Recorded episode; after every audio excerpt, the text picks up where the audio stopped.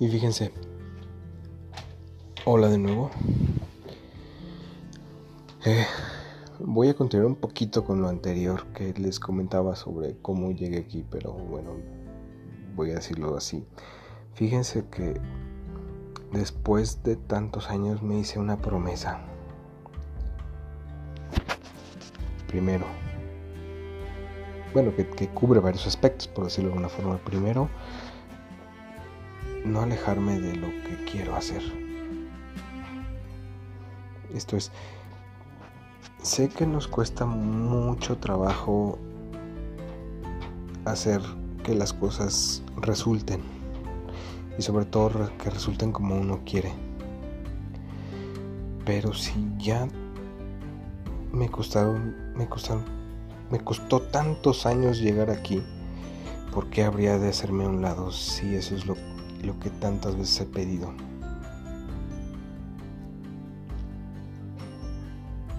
es cierto.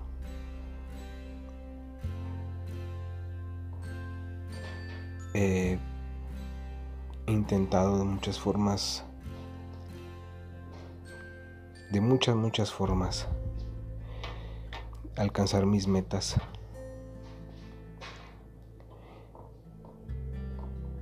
Este es un intento más en ese sentido, pero creo que es la oportunidad. ¿Lo hago ahora o lo hago ahora?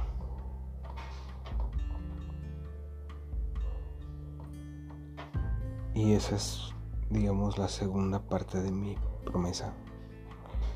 Hacerlo.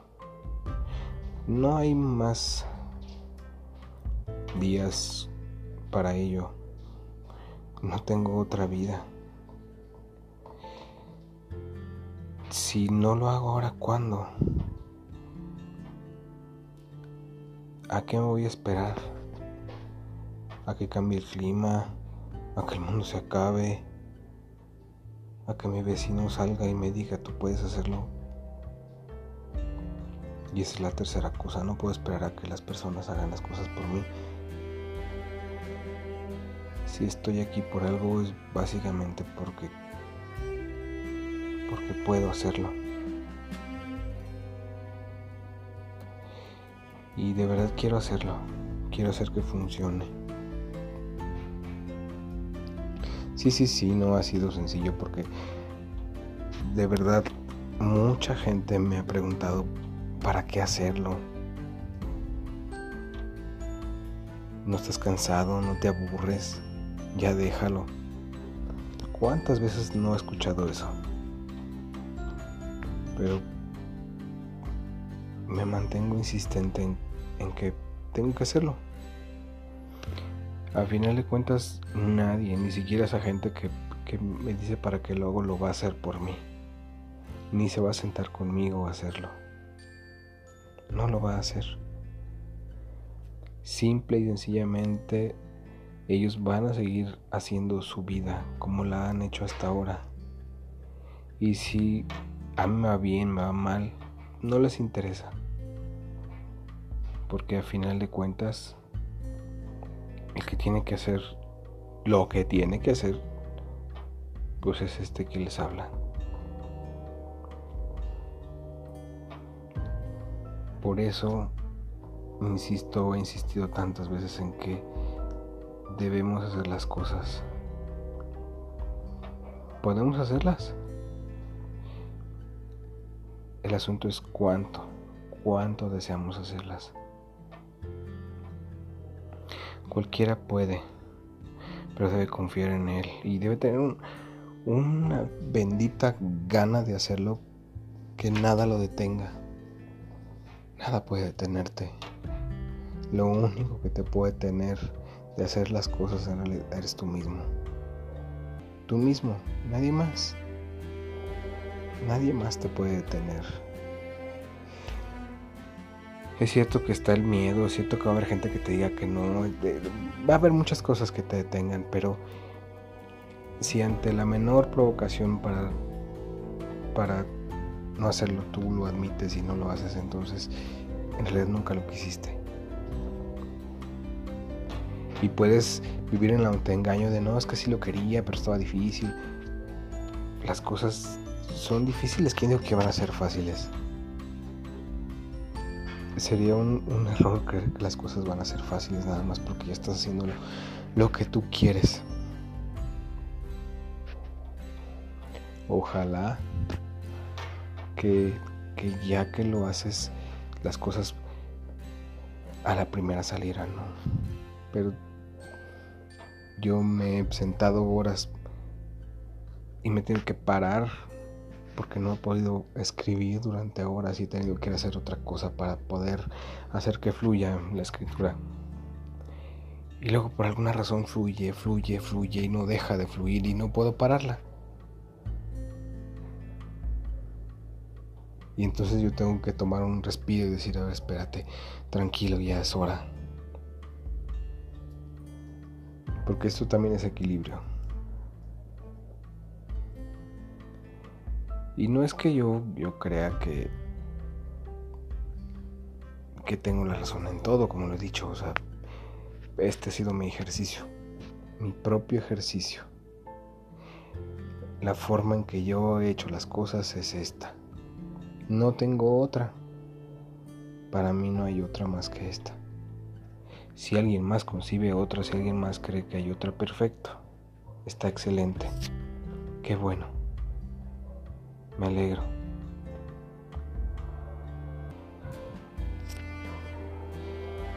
Les deseo que encuentren pronto eso que quieren hacer, eso que necesitan hacer, eso que les nace hacer eso que les da vida. No se cierren. Por miedo a qué dirán, por miedo al que va a pasar, no se cierran. No lo hagan. Una vida merece ser vivida. Y puede que tengan miedo de lo que va a suceder, pero creo que es peor estar triste porque sabías que podías lograrlo y no intentarlo, es peor esa tristeza que el miedo que sientes por estar haciendo lo que quieres. Échenle un ojo a eso.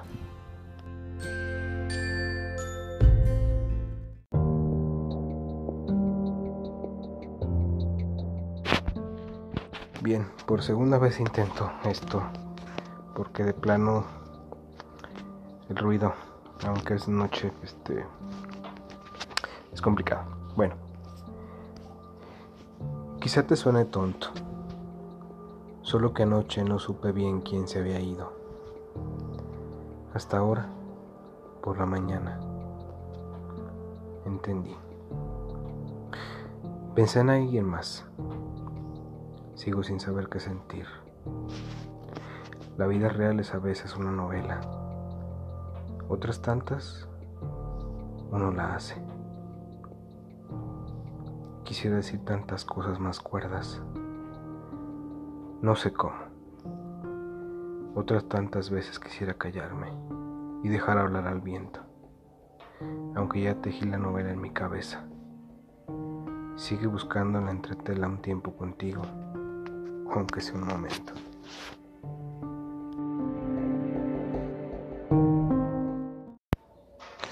Bueno, antes de que se me vaya el, el avión, que se me olvide, eh, todos estos días que dejé, digamos, no he grabado la última parte de este episodio, por diversas razones. No hay necesidad de que se las explique. Pueden escuchar que hay un poco de ruido al exterior. Es interesante. He empezado un montón, he, pensado un montón de temas para tratar en, esta última parte. Desde, pues no sé, la cuestión de cómo despedirse de, de una situación, cómo encontrarle solución a otra la verdad es que no tengo recetas. Todo este tiempo lo he pensado, ¿cómo diría tal cosa o cómo diría tal otra? No sé. De alguna manera ya ni ni sé si eh, bueno, no hay, no hay recetas para la vida, obviamente, pero pero quería terminar de alguna otra forma la, la parte que, que, cierra este inicio y fin de ciclo, ¿no? Cualquiera podemos escribirnos una novela en la cabeza sin, sin escuchar lo que está diciendo el otro. Y no suele pasar. No sabemos qué trae el otro en la cabeza y solemos, eh, en lugar de hablar, solemos esperar que el otro nos hable. Hay ocasiones en que es necesario dejar que el otro hable y, esperar que, el otro diga cuando es un diálogo entre dos, ¿no? Cuando estás en soledad, a veces, por lo menos lo que yo hago es salir a caminar porque si escuchas, dejas de escuchar a tu mente y empiezas a escuchar a tu cuerpo. Sé que para algunos de ustedes esto será algo loco, o no sé, no sé, pero algunas ideas que últimamente me han, me han hecho sentido son precisamente estas que les comento. Eh, salir a caminar me, ha ayudado a escuchar a mi cuerpo. Y mi cuerpo dice claramente lo que necesita. No es fácil escucharlo, ni se aprende de una vez por todas, ¿no? Pero escuchar lo que dice tu cuerpo, es decir, sentir y pensar por qué me duele tal cosa, por qué, por qué tengo este eh, comezón aquí, por qué, por qué me duele la cabeza. Eso, es oír a tu cuerpo. A lo mejor normalmente no lo hacemos por porque nos da flojera, porque no nos importa, por lo que ustedes gusten y manden. Y les puedo decir que tanto mejor o tanto más lo hace uno, el resultado en tu vida diaria es mejor.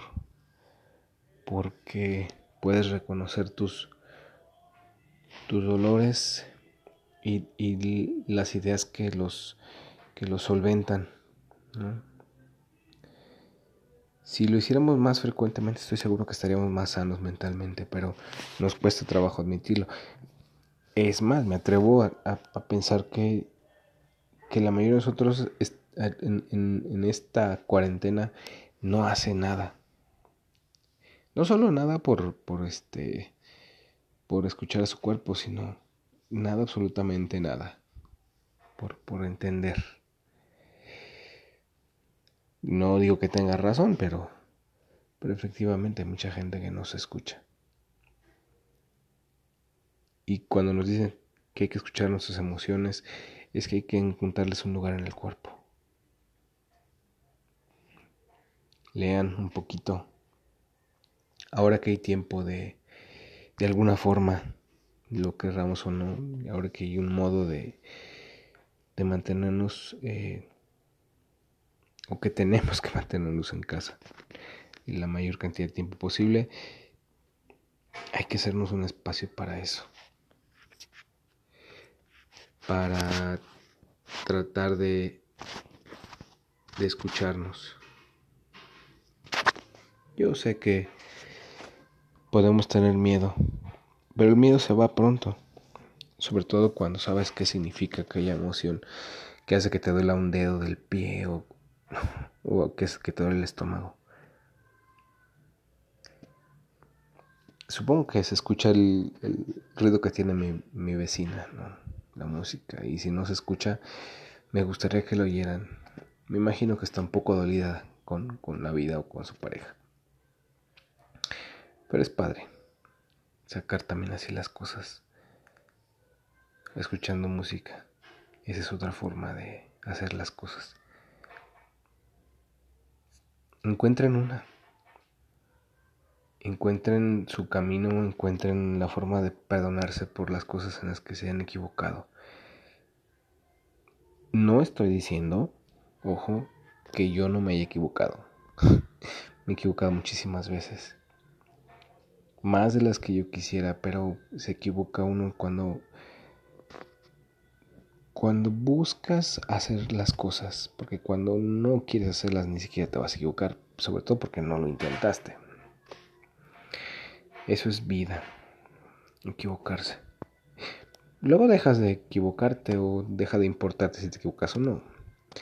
Pero lo importante es vivir y eso a veces, o más bien, eso es lo que necesitamos y más ahora. Es la oportunidad de vivir dense la oportunidad de vivir, porque en la vida solamente hay una. Y, y es importante hacer algo con esta que tenemos. Ojalá pudiera sanar todas las heridas que yo he dejado en mí mismo y en todas las personas con quienes me he equivocado de alguna manera al tratarlos de forma que a lo mejor ellos no esperaban o, de la forma que, que ellos no deseaban. Nunca lo hice con dolo. Soy un ser humano, me equivoco muchísimo. Y lo que sí hago ahora es tratar de sanar ayudándoles.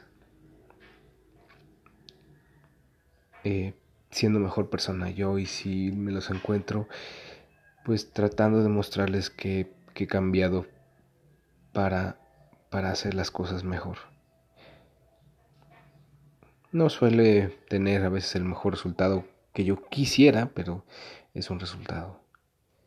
Por lo menos cambio yo para tratar de mejorar las cosas. Ya lo demás es ganancia. En fin, esperen pronto la siguiente entrega. Eh, espero sus comentarios.